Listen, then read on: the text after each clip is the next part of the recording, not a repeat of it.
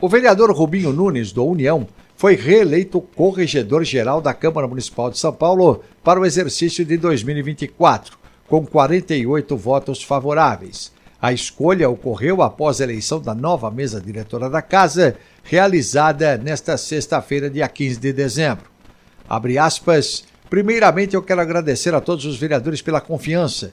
É uma responsabilidade muito grande estar mais um ano à frente da corregedoria, como corregedor geral. Em 2023, fizemos um trabalho histórico. Há muito tempo não havia cassação de vereador pela Câmara.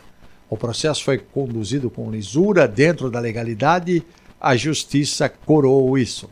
Espero conduzir em 2024 com a mesma transparência e mesma firmeza e, principalmente, sustentado no regimento interno e em toda a legislação.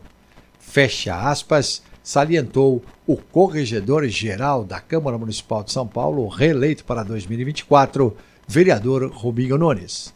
Detalhes no texto da jornalista Heloíse Ramada no portal da Câmara, sãopaulo.sp.leg.br.